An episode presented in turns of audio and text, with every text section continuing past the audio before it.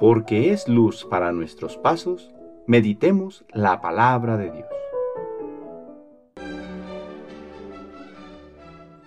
Del Santo Evangelio según San Lucas, capítulo 14, versículos 1 y del 7 al 11.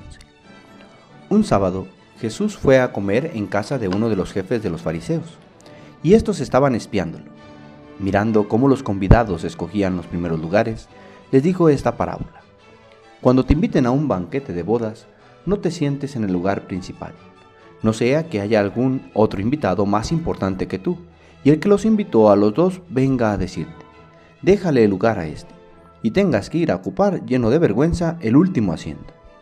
Por el contrario, cuando te inviten, ocupa el último lugar, para que cuando venga el que te invitó te diga, amigo, acércate a la cabecera. Entonces te verás honrado en presencia de todos los convidados porque el que se engrandece a sí mismo será humillado, y el que se humilla será engrandecido.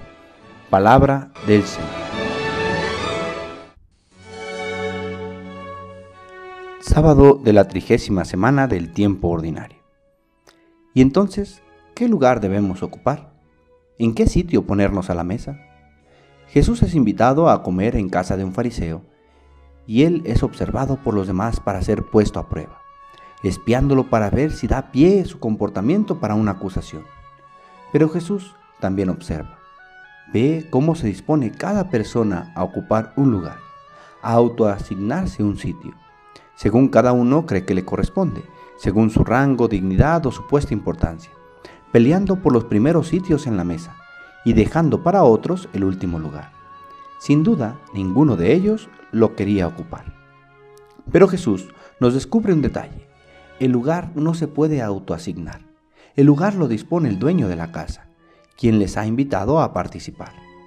La soberbia siempre es mala consejera. Nos hace vernos con vanidad, comparándonos constantemente con los otros, descubriendo nuestra superioridad y ocultando ante la mirada de los curiosos nuestros defectos y maldad. Pero la soberbia no es buena consejera, pues no nos hace mirar con verdad. En cambio, el humilde sabe reconocer quién es en realidad que en sí mismo encuentra defectos como virtudes, que será Dios quien lo evaluará. El sitio a la mesa, Cristo lo asignará.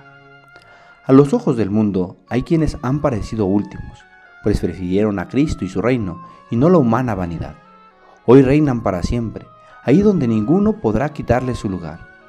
Miriadas de santos que supieron elegir a Dios, dejando para otros la humana desilusión. Como María, aprendamos a optar siempre por responder a Dios, diciendo como ella, He aquí la humilde sierva del Señor.